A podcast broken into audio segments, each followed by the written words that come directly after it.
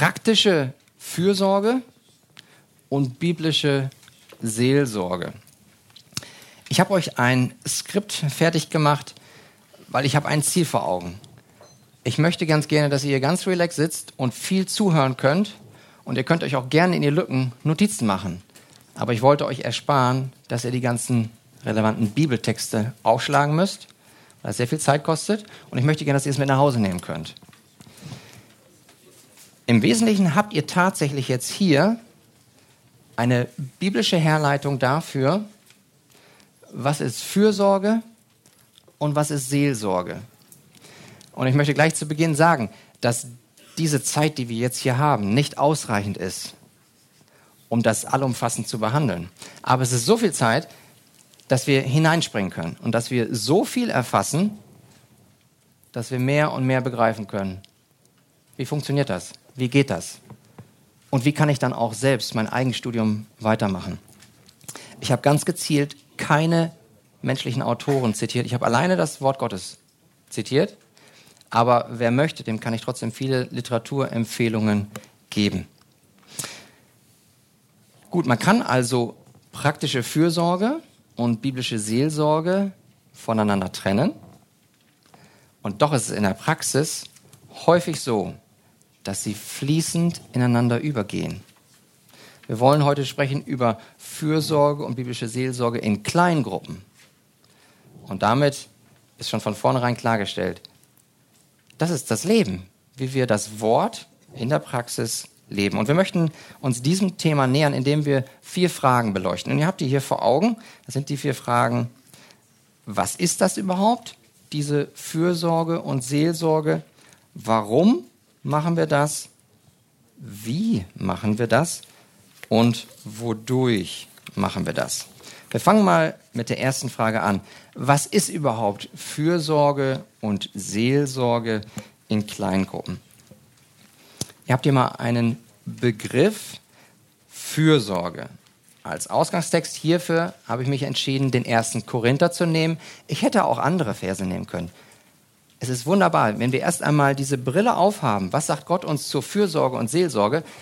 Die Bibel ist voll davon. Ich fange an mit dem ersten Korinther, Kapitel 12, Verse 24 bis 26. Denn unsere Anständigen brauchen es nicht. Gott aber hat den Leib so zusammengefügt, dass er dem geringeren Glied umso größere Ehre gab, damit es keinen Zwiespalt im Leib gebe, sondern die Glieder gleichermaßen füreinander sorgen. Und wenn ein Glied leidet, so leiden alle Glieder mit. Und wenn ein Glied geehrt wird, so freuen sich alle Glieder mit. Das soll erstmal als Ausgangstext für uns ausreichen. Und wenn wir jetzt mal in den Vers 25 gehen, ich habe euch den nochmal extra abgedruckt, das ist eine mögliche Definition von Fürsorge. Steht direkt im Text. Die Glieder sorgen gleichermaßen füreinander. Wer sind die Glieder?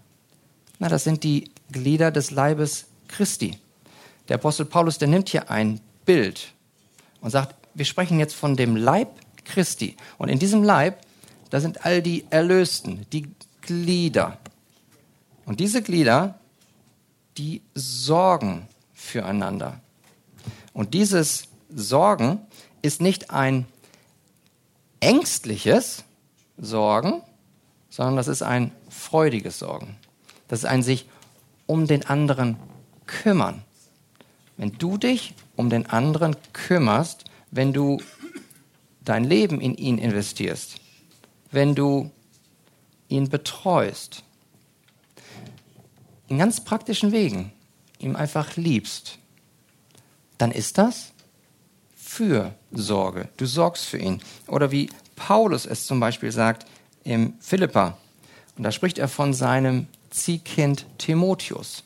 Und er sagt zu den Philippern, denn ich, Paulus, habe sonst niemand von gleicher Gesinnung, der so redlich für eure Anliegen sorgen wird. Paulus will an die Gemeinde in Philippi, will er seinen geliebten Timotheus schicken. Warum? Weil er ein Herz hat, das für deren Anliegen sorgt. Wenn ihr schaut, auch zum Beispiel in 1. Korinther, ich habe diese Bibelverse zwar hier nicht ausdrücklich ausgeschrieben, aber da werdet ihr lesen im 1. Korinther Kapitel 7, Verse 32 und 34, wie der Mann sich um das in der Welt kümmert, was die Frau belangt. Er sorgt sich darum und genauso umgekehrt der, die verheiratete Frau, die sich um die Dinge der Welt sorgt, wie sie dem Mann gefallen. Das ist dieses sich sorgen um, jemanden versorgen. Oder was auch sehr schön ist, ist im äh, 1. Thessalonicher, da möchte ich ganz gerne kurz mal reinspringen.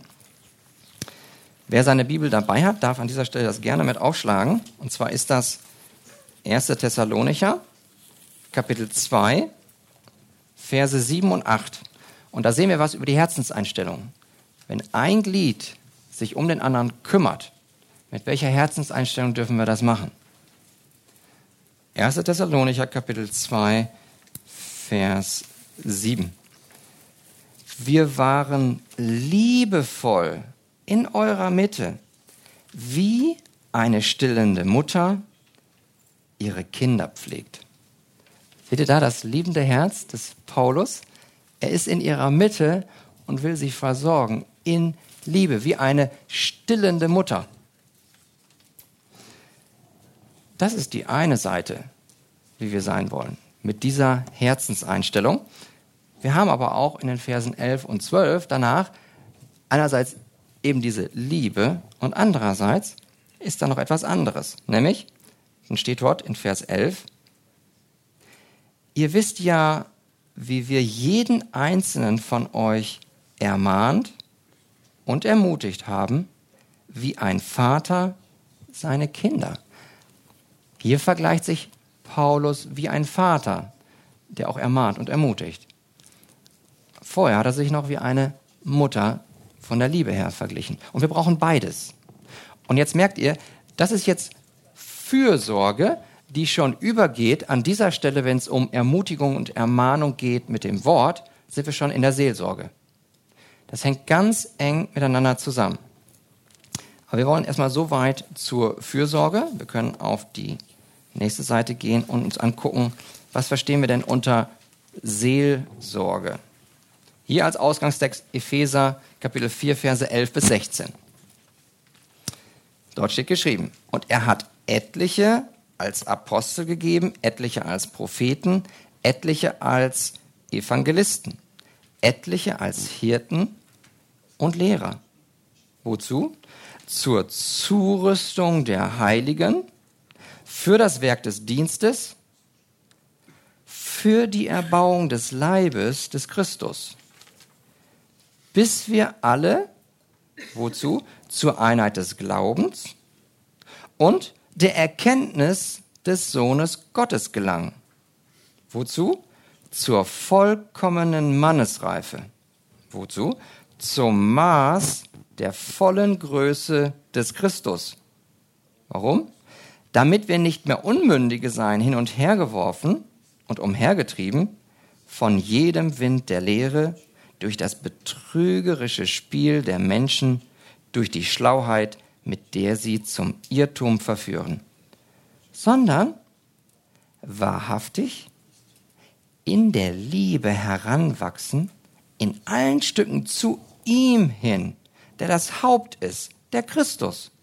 Von ihm aus vollbringt der ganze Leib, zusammengefügt und verbunden durch alle Gelenke, die einander Handreichung tun, nach dem Maß der Leistungsfähigkeit eines jeden einzelnen Gliedes, das Wachstum des Leibes zur Aufbauung seiner selbst in Liebe. Das ist jetzt mal ein langer Text gewesen, aber hier steckt ganz viel drin, woraus wir entnehmen können, was ist Seelsorge? Was bedeutet es, sich um die Seele des anderen zu kümmern? Kurz gefasst, nur der Vers aus Vers, also der Vers 15, in eigenen Worten, die Wahrheit in, in Liebe sagen. Was ist Seelsorge? Was bringen wir der Seele? Die Wahrheit. Was ist das Thema der Konferenz? Die Gemeinde Pfeiler und Bollwerk, Bollwerk, was? Der Wahrheit. Und diese Wahrheit, die wollen wir dem anderen Glied in Liebe bringen. Das ist also ganz kurz gefasst. Was ist biblische Seelsorge? Die Wahrheit in Liebe sagen. Die Wahrheit Gottes, das Wort. Dann habe ich mal einen Versuch unternommen und habe selbst biblische Seelsorge definiert, indem ich mehrere Bibelstellen genommen habe, die ihr danach aufgelistet seht, und habe mir daraus den Inhalt genommen. Das heißt, was ich jetzt euch vorlese, folgt letztlich direkt aus dem Wort Gottes. Also biblische Seelsorge ist nach dem Wort Gottes, wenn der Seelsorger dem Seelsorgesuchenden Gottes Wort in Liebe bringt. Hier habe ich insbesondere Vers 15 verarbeitet.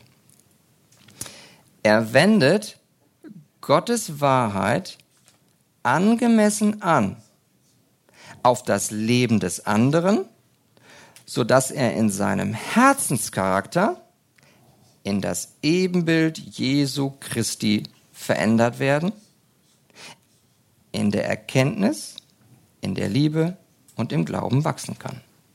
Und wenn wir das jetzt mal ein bisschen auseinanderbröseln, ergibt sich das aus folgenden Versen. Ihr seht zum Beispiel hier in 1. Timotheus Kapitel 1, Vers 8. Da steht, das Gesetz ist gut, wenn man es angemessen, wenn man es richtig anwendet. Hier habt ihr dieses Merkmal, es muss angewendet werden.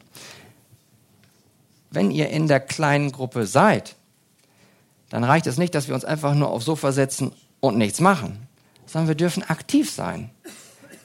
Wir dürfen dem anderen in Liebe etwas bringen. Und das ist das Wort. Wir wollen es aber angemessen, also entsprechend des Sinn und Zweckes des Gesetzes wollen wir es anwenden. Epheser 4:13. Wozu das Ganze? Was ist das Ziel? Zur Erkenntnis des Sohnes Gottes. Wir wollen Jesus Christus mehr und mehr erkennen. Wir wollen es singen, wie wir es eben gehört haben. Wir wollen es predigen, wir wollen es verkünden und wir wollen es mehr und mehr erfassen, in unserem eigenen Herzen zuerst. Wir wollen die Wahrheit, wer Jesus Christus ist und was er getan hat und was er noch tun wird, das wollen wir mehr und mehr im Herzen aufnehmen. Das wollen wir mehr erkennen. Wozu führt das? Zur vollkommenen Mannesreife. Das heißt, hier ist die geistliche Reife gemeint. Wir wollen vom Charakter her mehr und mehr wachsen. Wohin? Zum Maß der vollen Größe des Christus. Wird näher konkretisiert von Apostel Paulus an anderen Stellen, wie zum Beispiel im Römer Kapitel 12, Vers 2 werdet, das ist ein richtiges Gebot, was da steht, werdet in eurem Wesen verwandelt, in eurem Charakter. Hier ein kleiner Einschub. Sprüche 4,23. Vor allen anderen Dingen bewahre dein Herz, denn daraus entspringt das Leben. Worum geht's Gott? Um unser Herz. Wo schaut er hinein? In unser Herz. Was möchte er verändern? Unser Herz. Warum? Weil aus dem Herzen alles kommt. Wenn Jesus Christus im Neuen Testament, insbesondere in Evangelien, immer von dem Herzen spricht, dann spricht er das Herz an, weil er weiß, da muss eine Veränderung her.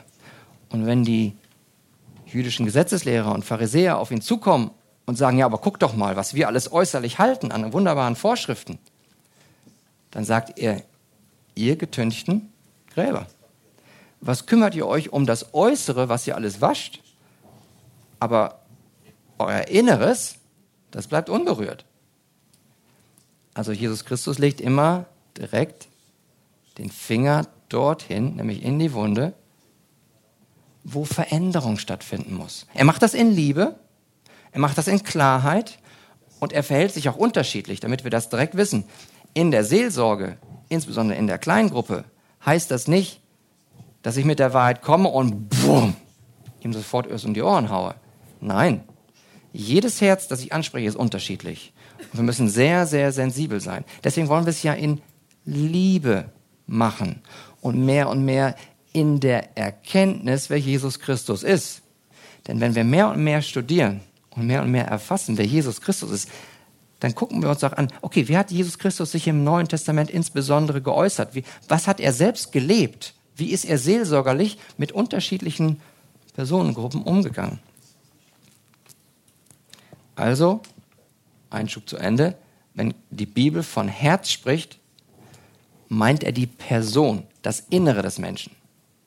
Der Apostel Paulus spricht vom inneren Menschen, vom äußeren Menschen.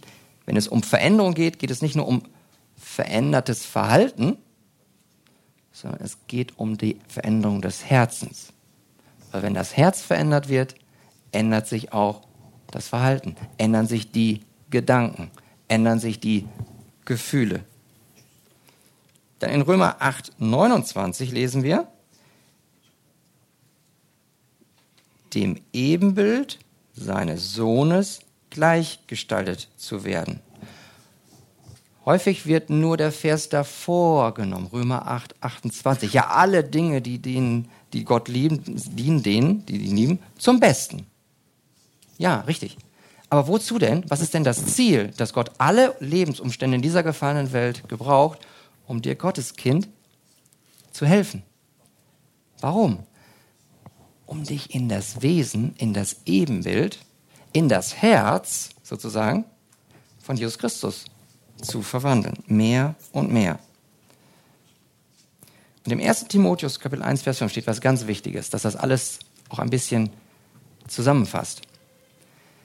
Dort steht, Endziel des Gebotes ist Liebe. Wenn wir meinen, die Wahrheit, die die Gemeinde hochhält, als Pfeiler, als Bollwerk, wäre etwas rein theologisches, was wir den Menschen um die Ohren hauen können. Nein, wir wollen es in Liebe tun. Es ist sogar das Ziel der Wahrheit, dass wir in der Liebe wachsen.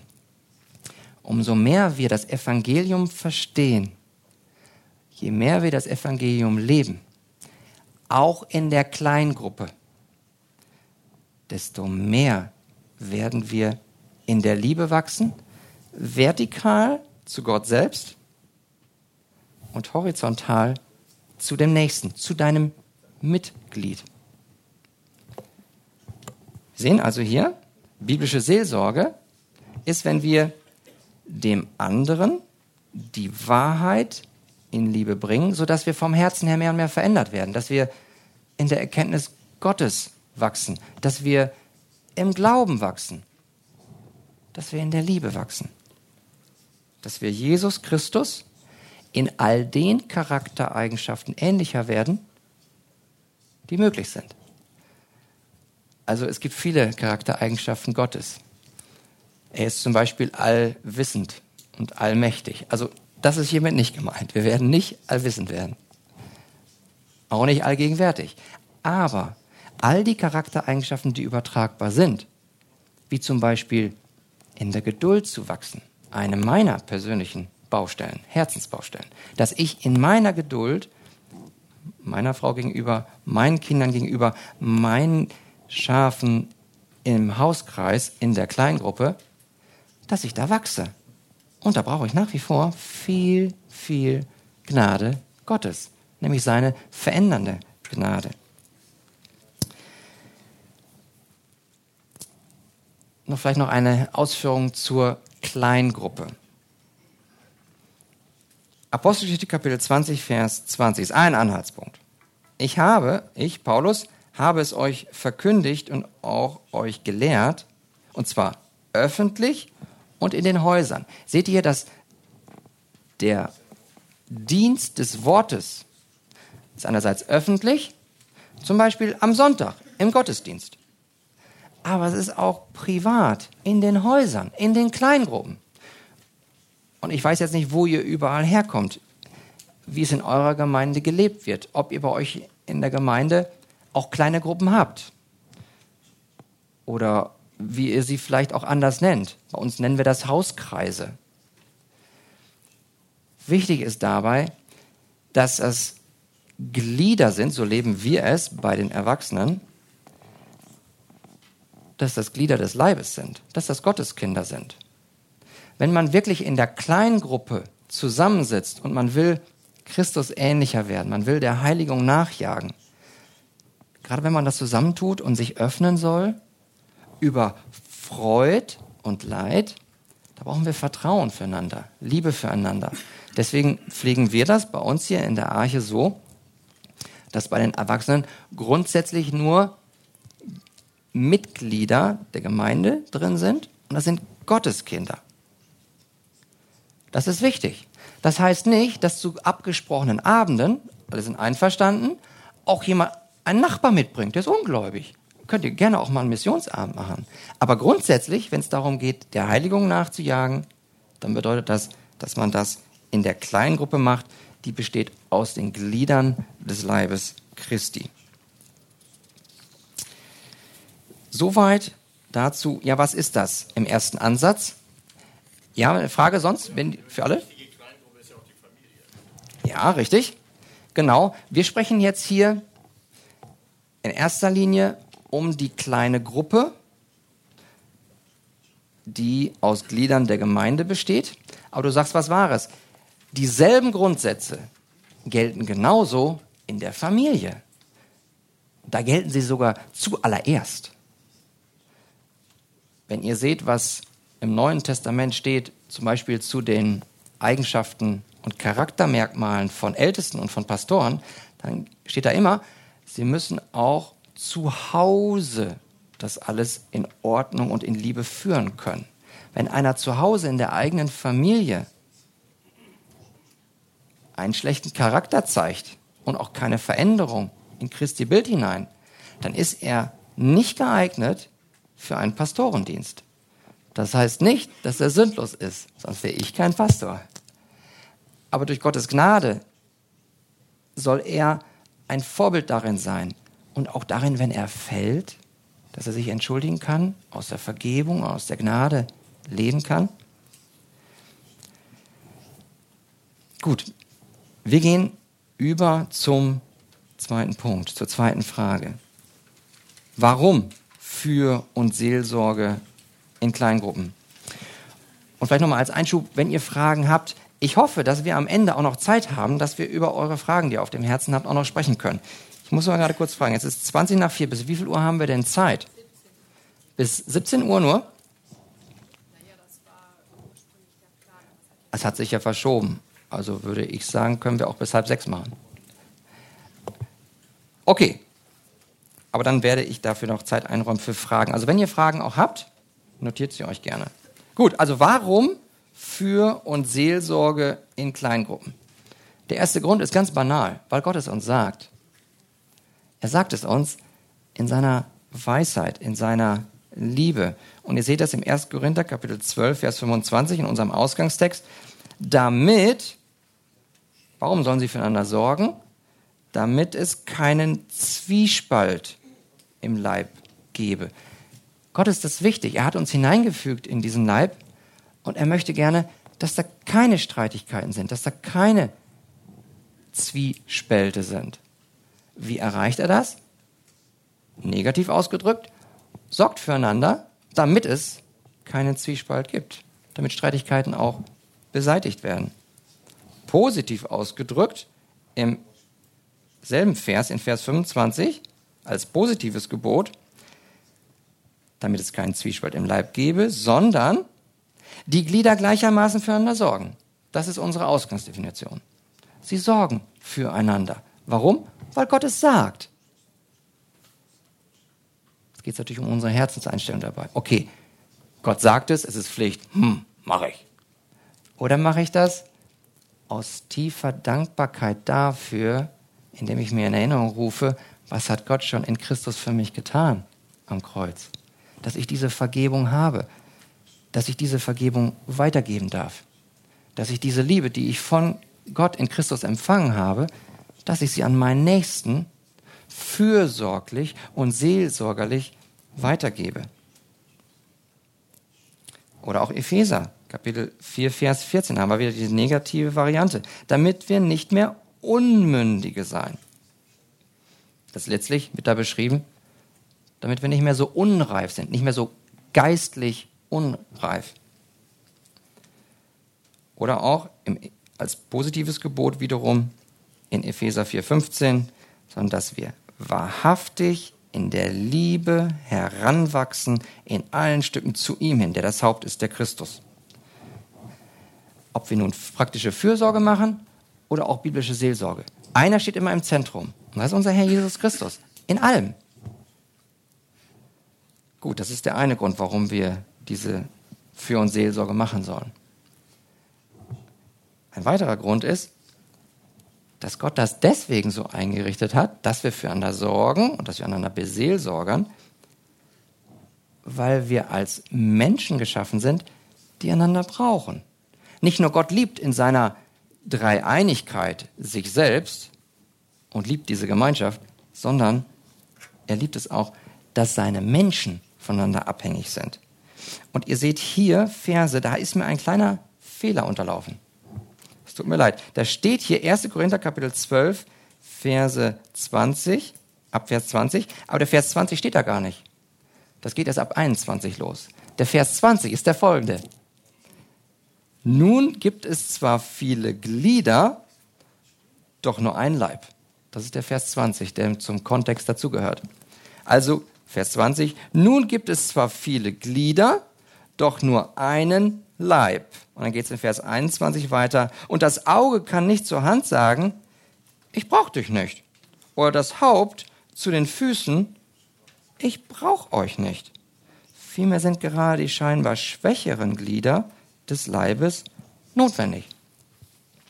Mit anderen Worten, Paulus braucht hier wieder das Bild vom Leib mit einzelnen Gliedern, die alle voneinander abhängig sind. Und das ist gut. Ich habe Stärken, ich habe aber auch Schwächen. Und ich brauche für beides meinen Nächsten. In meinen Stärken darf ich dem anderen helfen und in meinen Schwächen brauche ich Hilfe. Ich brauche Hilfe. Also, warum machen wir das? Gott sagt es uns, positiv und negativ, und weil wir schlicht und ergreifend voneinander abhängig sind.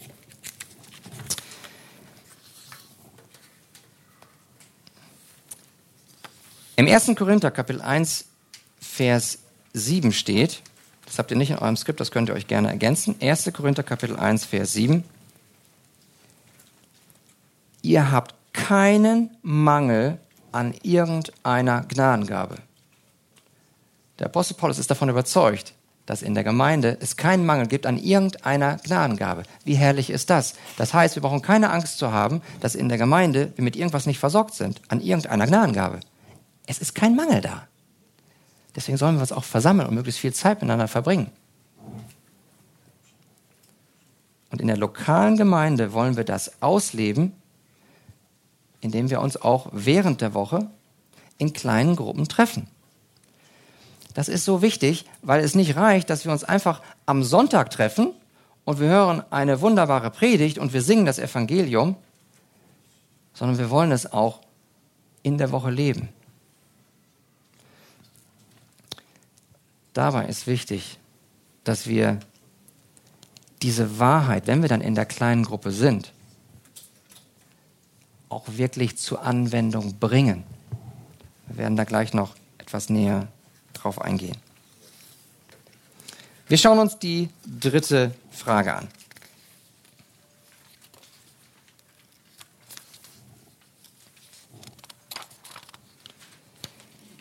Wie wollen wir Für- und Seelsorge in Kleingruppen betreiben? Aber bevor wir zu der Frage des Wie kommen, vielleicht nochmal ein kurzer, kurzes Innehalten. Ja, zum Ob. Geht das überhaupt? Geht das überhaupt, dass wir Fürsorge und Seelsorge betreiben, insbesondere in größeren Gemeinden? Jetzt zum Beispiel jetzt die Arche ist eine etwas größere Gemeinde und ich sage jetzt mal, wir haben 700 Mitglieder und geht das? Geht das überhaupt? Kann man da überhaupt in kleinen Gruppen das machen? Das sind doch so viele Menschen. Wer kommt denn da zusammen und wer teilt das ein und wie macht man das? Geht das überhaupt? Einer unserer Redner, der CJ Mahoney, hat in irgendeinem Buch mal gesagt, dass wenn du in deiner Gemeinde bist und du den Eindruck hast, Bei so vielen Menschen, da ist gar keine praktische Fürsorge möglich. Da ist gar nicht möglich, dass wir dem anderen die Wahrheit in Liebe bringen. Dann gibt er den Rat, hör auf dich zu beklagen und fang an, Fürsorge zu machen, praktische Liebe zu üben und dem anderen die Wahrheit in Liebe zu bringen. Und dann sagt er, je mehr du dich einbringst, desto kleiner wird die Gemeinde. Weil, und das erlebe ich zum Beispiel bei uns im Hauskreis in Kaltenkirchen, diese große Arche-Gemeinde wird zu einer kleinen von elf Leuten, wenn wir uns am Donnerstagabend bei uns im Haus treffen. Das ist meine kleine Arche-Familie. Und da können wir praktisch Fürsorge üben. Und da können wir uns biblisch das Wort in Liebe bringen. Also es ist sehr wohl möglich. In kleinen Gemeinden, in großen Gemeinden. Die Größe ist nicht entscheidend. Entscheidend ist die Herzenseinstellung. Gut, von den vielen Wegen, ähm, wie wir das machen können für uns Seelsorge in Kleingruppen, möchte ich euch hier sechs Wege gerne vorstellen. Die ersten fünf betreffen da direkt die Seelsorge und der letzte, der sechste Punkt, die praktische Fürsorge. Also wir fangen an mit einem Weg zur Seelsorge. Wie geht das? Erstens, durch das Erbauen, durch Trösten, indem wir den anderen trösten. 1. Korinther Kapitel 12, Vers 26. Und wenn ein Glied leidet, so leiden alle Glieder mit. Meine Frage ist an dich. Wann hast du zuletzt mit einem anderen zusammen geweint? Wann hast du so Anteil genommen vom Herzen her mit dem Leiden des anderen, dass du ihn umarmt hast und geweint habt? Das ist so seelsorgerlich wertvoll. Ich möchte euch gerne ein kleines Beispiel geben. Als bei uns im Hauskreis irgendwann jemand krank war, da haben wir den Anruf bekommen, okay, ich bin krank. Was habe ich gemacht? Ich habe einfach gesagt, ich komme. Ich bin hingefahren. Was habe ich gemacht? Ich habe ich hab meinen Bruder einfach nur in den Arm genommen. Wir haben geweint. Und wisst ihr, das, genau das hat ihm in dem Moment Trost gegeben. Ich wusste gar nicht, was ich sagen sollte, weil da war in der Familie so viel, was da zusammenbrach. Ich war ehrlich gesagt sprachlos. Aber Gott hat mich als schwaches Instrument, ohne Worte, einfach nur gebraucht, indem ich da war und Umarmung gegeben habe.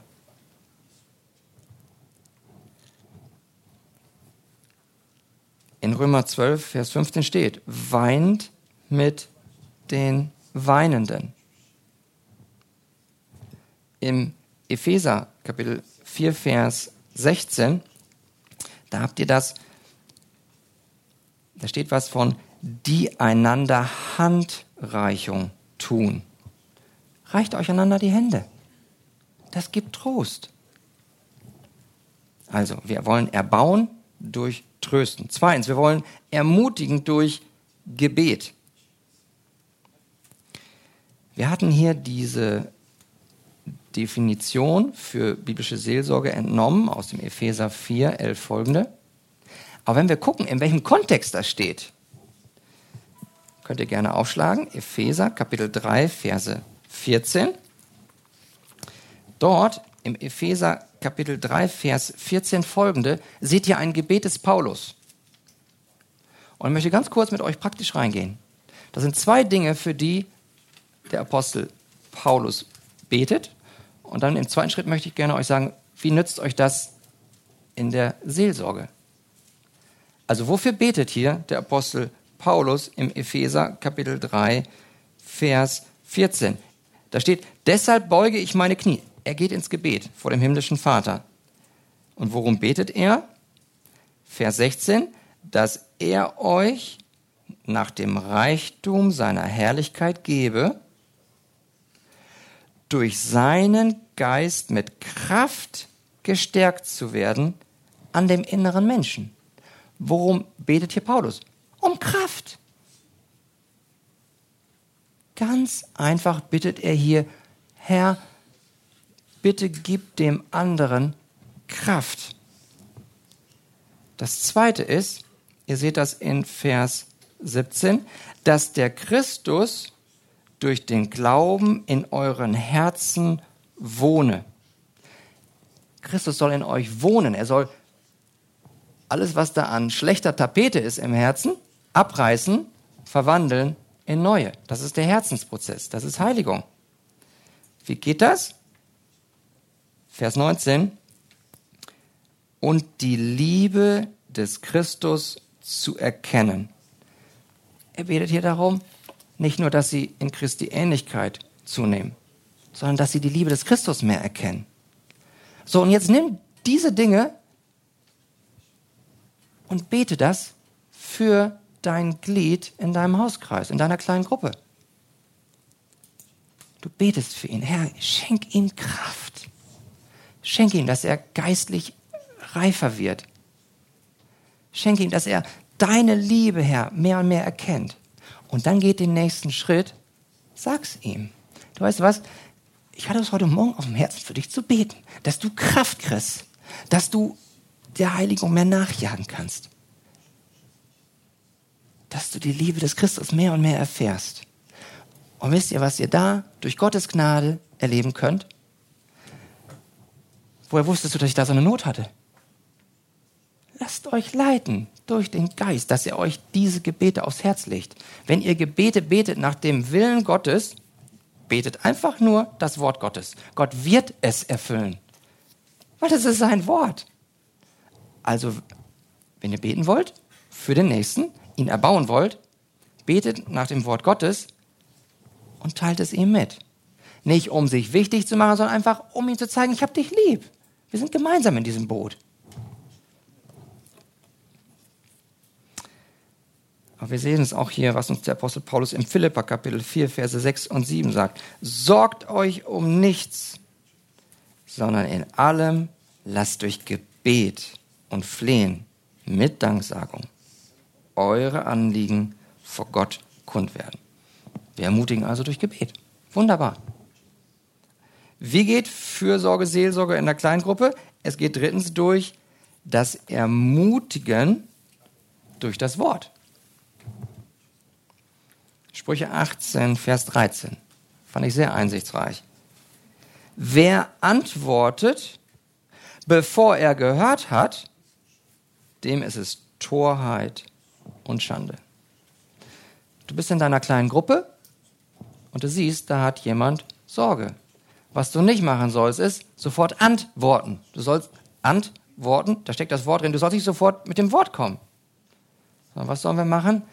Erstmal hören erstmal zuhören.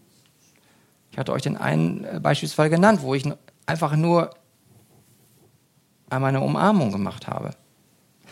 Danach kam die Zeit, wo ich schlicht und einfach zugehört habe. Und der Bruder hat sich geöffnet. Der hat einfach nur darüber gesprochen, wodurch er gerade geht. Und ganz ehrlich, ich hatte null Antwort dafür es war auch gar nicht mein Bestreben, ihm irgendeine Antwort zu geben. Aber es kann andere Fälle geben, wo es gut ist, dass wenn wir zugehört haben, dass wir dann auch das Wort bringen. Natürlich dann wiederum in Liebe. Weil wir haben ja gesagt, biblische Seelsorge ist nicht, dass wir uns einfach nur zurücklehnen. Oh ja, das, dir geht's nicht gut. Hm, okay. Zuhören ist gut. Aber dabei belassen, das wollen wir nicht. Sondern wir wollen ja gerade, das Wichtigste, was wir haben, ist ja das Evangelium. Das ist ja die Wahrheit, die wir als Gemeinde hochhalten wollen. Und das wollen wir hochhalten, auch in der kleinen Gruppe. Sprüche 18, Vers 17. Wer sich in seinem Prozess zuerst verteidigen darf, hat Recht. Doch dann kommt der andere und forscht ihn aus. Das heißt, der andere fängt erst an. Der Seelsorge Suchende, der fängt an zu erzählen. Und man hört zu. Das ist gut. Aber dann fasse nach forsche ihn aus, ist nicht im negativen Sinne gemeint, du musst jetzt ins letzte Hinterherz rein. Damit ist er nicht gemeint. Aber fasse nach, interessiere dich für ihn. Frage, stelle Fragen. Ich möchte euch ein Beispiel geben an einem Hauskreisabend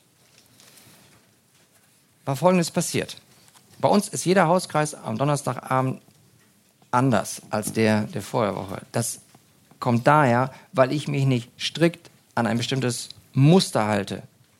Es muss so, so, so sein. Genau so muss der Ablauf sein. Nein, an dem Abend war es so, wir haben gesungen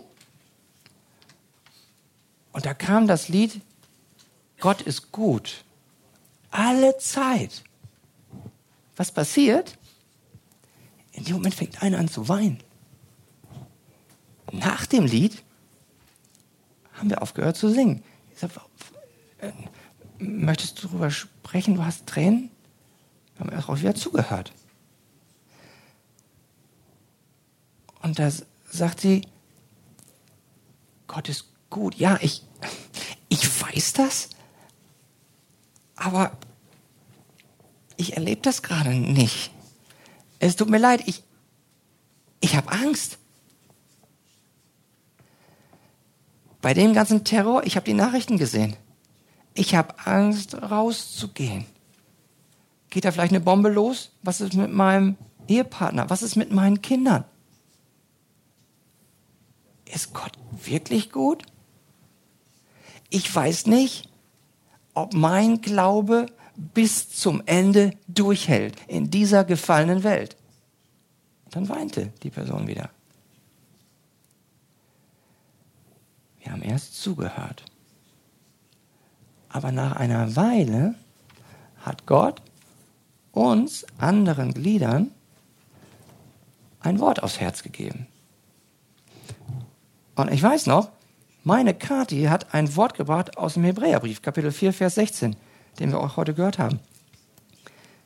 Dass sie Gnade finden zu rechtzeitiger Hilfe. Und da hat Kathi in Liebe gesagt, weißt du, du brauchst dich nicht zu fürchten, dass dein Glaube nicht durchhält. Näher dich doch Gott, komm zu Gott, zu, deinem, zu seinem Gnadenthron. Er ist wirklich gut. Er ist so gut, dass er sogar dein Glauben bewahren wird. In dem Moment hatte Gott mir das Wort aus dem Lukas-Evangelium, aus Kapitel 22, Vers 32 aufs Herz gelegt. Und da habe ich gesagt, Jesus Christus hat zu Petrus gesagt, ich habe für dich gebetet, dass dein Glaube nicht aufhört. Und da habe ich der anderen Person nur gesagt, weißt du was, du bist ein Gotteskind. Und Gott wird deinen Glauben bewahren. Weil Jesus Christus ist der hohe Priester. Er steht jetzt vor des Vaters Thron. Und er tritt für dich ein. Was übrigens ein Lied war, was wir danach auch noch gesungen haben. Und diese Person im Hauskreis, die war ermutigt. Die Umstände hatten sich noch überhaupt nicht geändert. Es ist nach wie vor Terror. Nach wie vor kann die Bombe hochgehen aber in ihrem Herzen war was passiert. Seelsorgerlich war was passiert.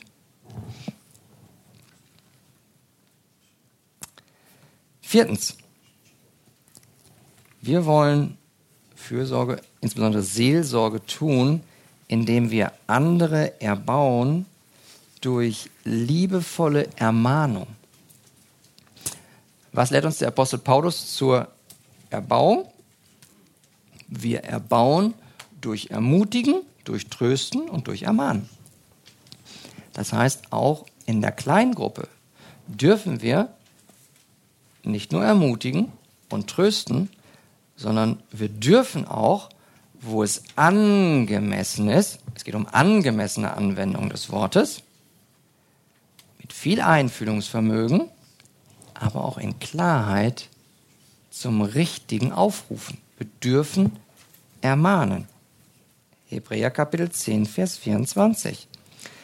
Lasst uns aufeinander Acht geben, damit wir uns gegenseitig anspornen zur Liebe und zu guten Werken. Ich habe es in der kleinen Gruppe schon erlebt, dass ich in das Leben des anderen so weit hineinschauen konnte, dass da kein regelmäßiges Lesen im Wort war. Hat die andere Person auch darüber gesprochen, ganz offen. Ich sagte, ich tue mich einfach, einfach schwer. Das sind jetzt nicht nur Tage, das sind jetzt schon Wochen. Und ich lese nicht im Wort. Ich finde einfach nicht den Dreh.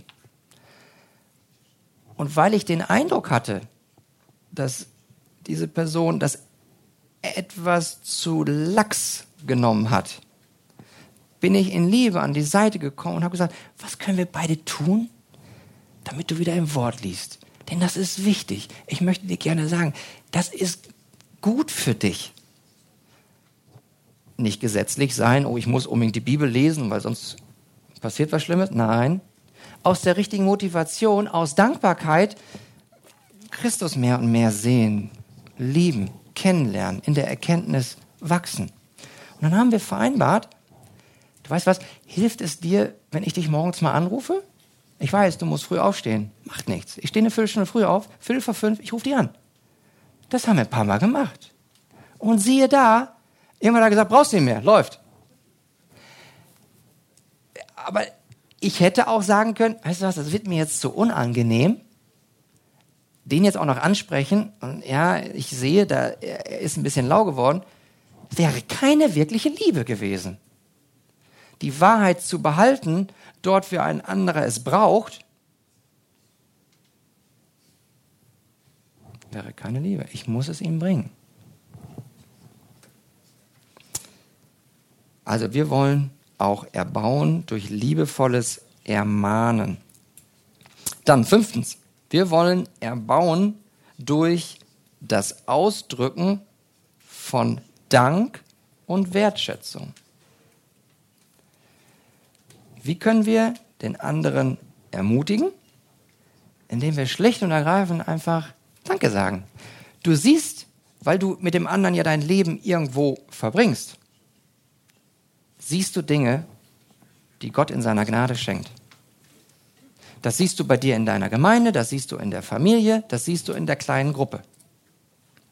Und häufig, auch hier in der Gemeinde, wenn ich jemanden sehe, der da wieder sein Eimer schleppt, freudiges Grinsen, grüßt noch nett, und macht sich auf den Weg in die hinterste Ecke hier und reinigt. Da kann ich es mir nicht verkneifen. Sag, danke, dass du das mit so viel Freude machst. Das erbaut nicht nur mich, das erbaut ihn auch. Einfach mal Danke sagen. Und damit bringen wir etwas ganz Wunderbares auch zum Ausdruck. Wertschätzung. Das ist keine Lobhudelei. Das ist kein dem anderen Honig um Bart schmieren. Dem Ehre gebührt, dem gebührt Ehre. In Vers 26b vom 1. Korinther Kapitel 12. Ich glaube, den Vers habt ihr auch, ne? Ja. Da steht, und wenn ein Glied geehrt wird, so freuen sich alle Glieder mit.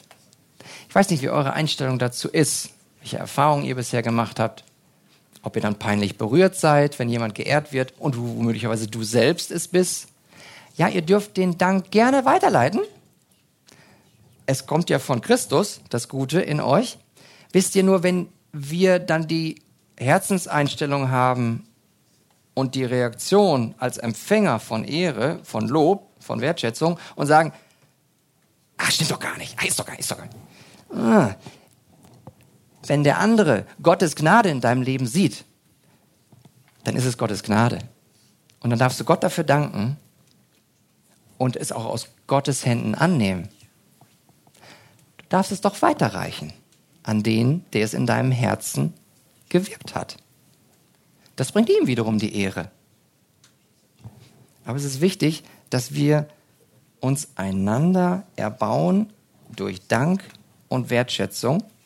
Denn das führt dann wiederum dazu, dass eben kein Neid, keine Eifersucht, kein Zwiespalt entsteht. Und wenn doch, okay, dann haben wir ein Herzensproblem. Dann können wir darüber gerne sprechen. Dann kann in der kleinen Gruppe, wenn du zum Beispiel einen anderen geehrt hast, dann kannst du ja mal fragen. Ganz ehrlich, ihr Lieben, hat sich gerade jemand im Herz gepiekt gefühlt? Zum Beispiel, dass du dachtest, Mensch, könnte er nicht auch mal sehen, was ich tue und dass er mich mal lobt? Hey, lass uns drüber sprechen. Eröffne das. Und dann kannst du ein Beispiel von dir selbst geben und sagen, weißt du was, ich habe das schon erlebt, da saß ich da und ein anderer wurde geehrt und ach man, kann der mich nicht auch mal? Passiert mir auch. Sprecht darüber. Bringt euch dann wieder die Wahrheit in Liebe. Auch da seht ihr wieder Fürsorge, biblische Seelsorge ganz eng beieinander. Gut, das waren insoweit fünf Wege, wie kann ich insbesondere biblische Seelsorge betreiben. Jetzt noch ein Punkt zur praktischen Fürsorge. Wie können wir ganz praktisch helfen?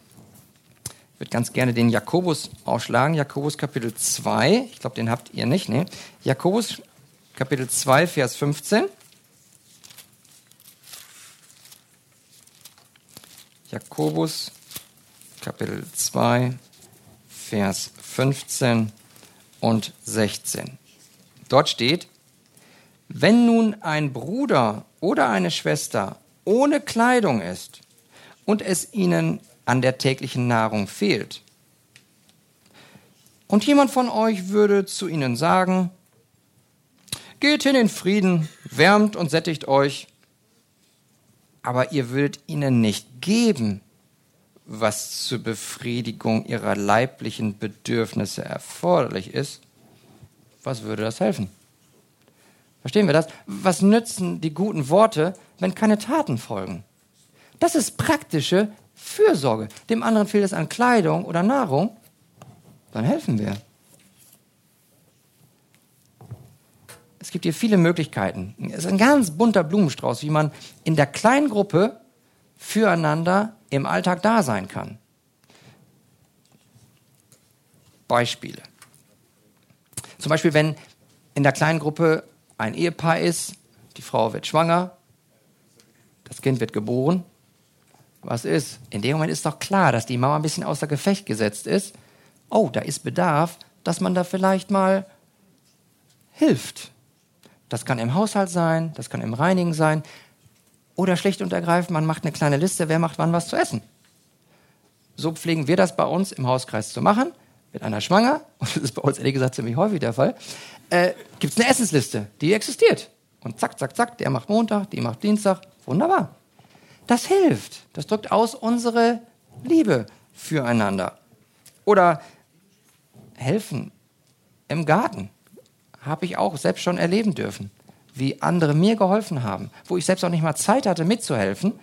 Komm nach Hause, war das fertig. Was war passiert? Bei mir aus dem Hauskreis hatten sich welche getroffen, bei mir zu Hause und haben Dinge repariert. Ich, ich kam nach Hause und es war fertig. Äh, ich habe Gott gedankt. Und wisst ihr was? Die haben sich gefreut wie ein Plätzchen, weil sie mir eine Freude machen durften. Und nicht, dass ihr denkt, das machen die für Markus, der ist ja Pastor. Nee, nee, nee. Für jedes einzelne Glied wird das gemacht. Und das ist Liebe untereinander. Das ist praktische Fürsorge. Oder man kann helfen, wenn einer umzieht. Wir packen mit an. Oder wenn man sieht, dass der andere gerade ein bisschen finanziell klamm ist, ja, dann finden wir Wege, dass wir irgendwie ein paar Euros in seine Bibel reinkriegen. Ich muss ja gar nicht die linke Hand wissen, was die rechte tut. Wichtig ist nur, dass dem anderen geholfen wird.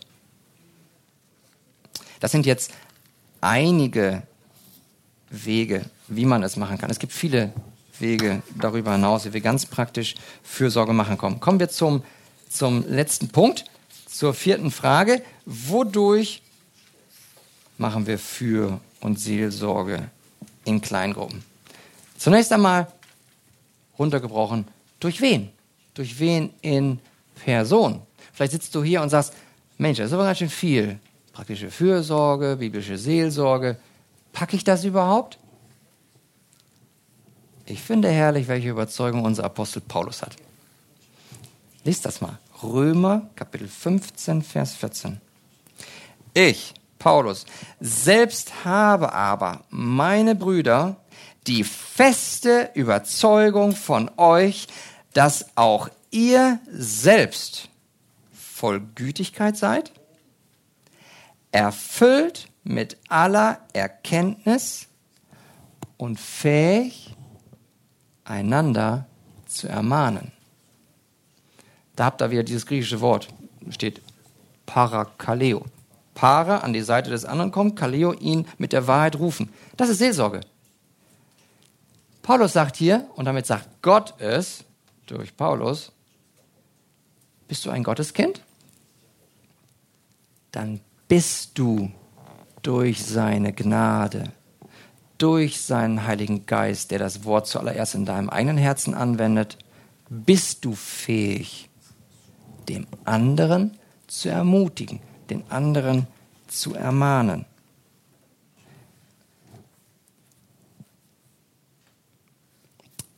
Im 1. Korinther, Kapitel 12, Vers 18. Habt ihr den? Ja, den habt ihr. Wunderbar. Steht das folgende. Nun aber hat Gott die Glieder jedes einzelnen von ihnen so im Leib eingefügt, wie er es gewollt hat. Vielleicht hast du den Gedanken und bist hier und denkst, ja, irgendwie überfordert mich das jetzt aber schon so ein bisschen. Bin ich überhaupt am richtigen Platz? Kann ich dem anderen wirklich seelsorgerlich dienen?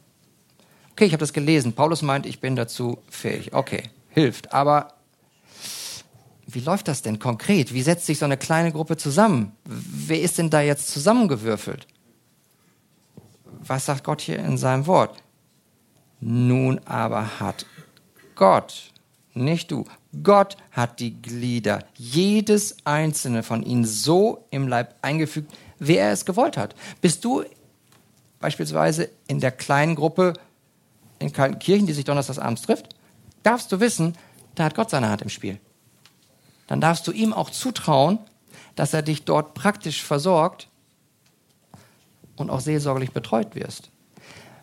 Wenn wir, ja, wir müssen darin wachsen. Ja, wir müssen aus Fehlern lernen. Aber es ist Gott, der hier so souverän ist, der in seiner Liebe und Weisheit vom Thron her in das einzelne Leben des Einzelnen so hinein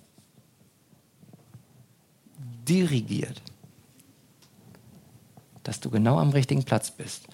Und zwar sowohl auf der Geberseite und das ist auch wichtig, auf der Empfängerseite.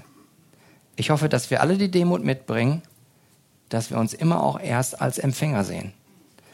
Ich gehe in den Hauskreis, weil ich Hilfe brauche bei meiner Jagd nach der Christusähnlichkeit. Ich bin Empfänger. Aber durch Gottes Gnade darf ich auch geben. Und das ist ein Geben und Nehmen. Fürsorge, Seelsorge ist etwas Gegenseitiges.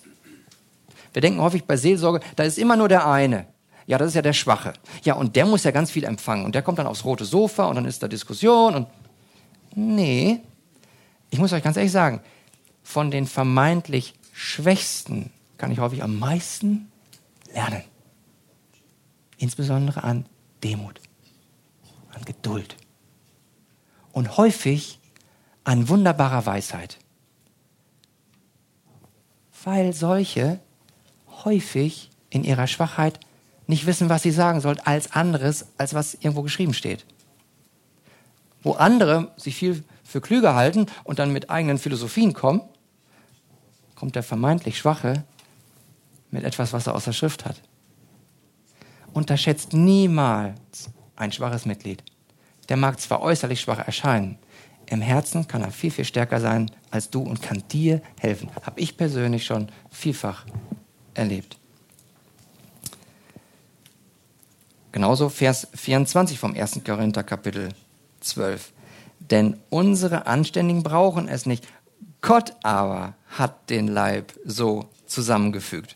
Wer hat den Leib zusammengefügt? Gott. Und er macht es so, wie er es will. Auf welcher Grundlage?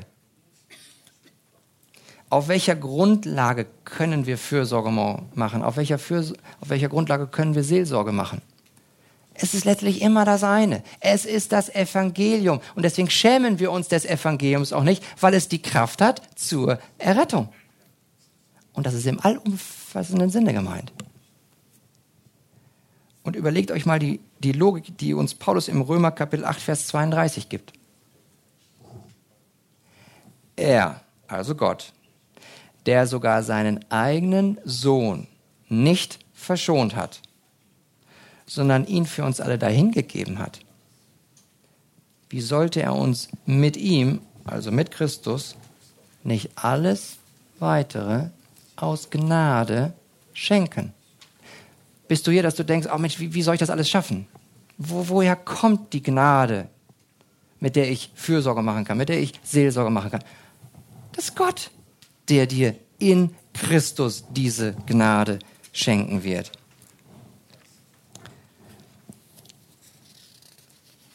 Ich gehe jetzt nicht viel ein auf Epheser Kapitel 1, Verse 3 bis 14. Aber wenn ich das tun würde, und das mache ich jetzt in zwei, drei Sätzen, würden wir uns ganz lange darüber unterhalten, was Gott schon in Christus alles in dir, Gottes Kind, gemacht hat. Er hat dich auserwählt vor Grundlegung der Welt. Wozu? Zur Heiligung. Darfst du zuversichtlich sein, dass du in der kleinen Gruppe wächst, in die Christusähnlichkeit und insbesondere auch dein anderes Glied? Ja. Wenn er ein Gotteskind ist, ist er dazu auserwählt, zur Heiligung. Das heißt, Gott ist an der Arbeit, um das Herz mehr und mehr zu verwandeln. Und du bist adoptiert zur Sohnschaft in der Familie Gottes. Steht ebenfalls im Epheser 1 drin. Mit anderen Worten, wir dürfen zuversichtlich sein. Die Grundlage ist immer das, was Gott schon für uns getan hat. Das sind alles die wunderbaren Indikative. Das ist das, was Gott schon in Christus getan hat. Das ist die Wahrheit, die wir weiterbringen. Und darüber hinaus bringen wir auch noch die Verheißungen, wenn wir nach vorne schauen. Was wird Gott alles noch in Christus tun?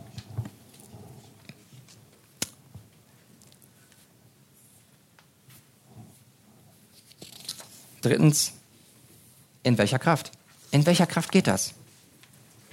Im 1. Timotheus, Kapitel 1, Vers 12, sagt Paulus, Jesus Christus hat mir Kraft verliehen. Von wem kommt die Kraft? Von Christus selbst. 1. Petrus Kapitel 4, Vers 11. Wenn jemand redet, so rede er es als Aussprüche Gottes. Wenn jemand dient, so tue er es aus der Kraft, die Gott darreicht. Wenn wir dienen, wir tun es aus der Kraft, hoffentlich, die Gott mir gibt. Wozu dient das Ganze wieder? Weil die Kraft von ihm kommt, gebührt ihm die Ehre.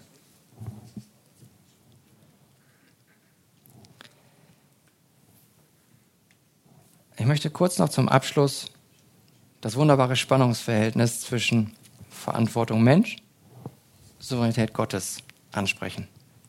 Weil da was ist viel, was wir jetzt auch gehört haben und ich, ich rege euch an, vertieft das selbst. Aber wie geht das denn? Wofür sind wir verantwortlich? Ich sage, wir sind verantwortlich, Fürsorge zu machen. Wir sind verantwortlich dafür, Seelsorge zu machen. Das ist unsere Aufgabe. Wir haben eben noch gesagt, das ist ein Gebot. Das ist unsere Verantwortung. Im Philippa Kapitel 2, Vers 12 steht, was die Verantwortung des Menschen ist.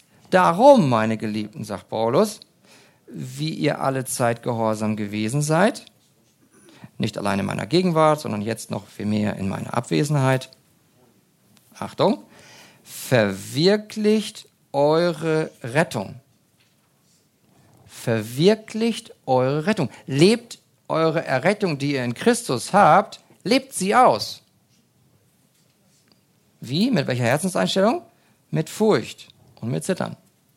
Ich ergänze, in Liebe. Aber da sind wir aufgefordert, dass wir die Errettung, die wir in Christus haben, auch aktiv ausleben. Da müssen wir handeln, da müssen wir aktiv sein. Gleichzeitig kommt dazu eine wunderbare Parallelwahrheit, die wir in Vers 13 lesen.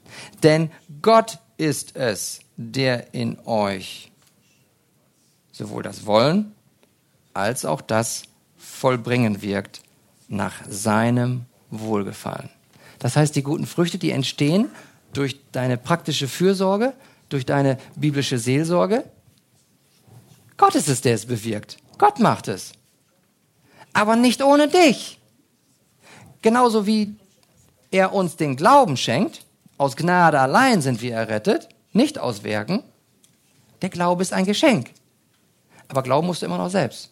Verstehst du, ist beides richtig. Gott schenkt den Glauben, aber er glaubt nicht für dich. Das müssen wir schon selbst tun. Gott schenkt uns die Früchte in der Fürsorge und der Seelsorge. Aber handeln müssen wir immer noch selbst. Wir müssen uns als Werkzeuge Gottes gebrauchen lassen. Und das ist auch unsere Zuversicht. Beide Wahrheiten sind wahr. Ja, wir sind verantwortlich, aber wir wissen, die andere Seite der Medaille ist, Gott ist souverän und steht voll dahinter und wird es bewirken. Amen. Jetzt ist es kurz nach fünf. Ähm, ich frage mal, ich glaube, fünf Minuten können wir uns noch nehmen. Fragen, sind Fragen da? Dann können wir die spontan beantworten. Wenn einer eine Frage hat, darf er die gerne stellen. Hat jemand irgendwas auf dem Herzen, was er gerne fragen möchte? Oh, ihr seid wohl gesättigt. Ich bleibe noch ein bisschen hier. Wer eine Frage hat, darf gerne auf mich zukommen. Dann würde ich sagen, ah, da ist noch eine Frage, Barbara. Genau. Ähm, wer Literaturhinweise haben möchte, der wende sich gerne an mich und dann würde ich ihm Literaturhinweise geben. Ja? Okay, dann danke ich euch. Gottes Segen.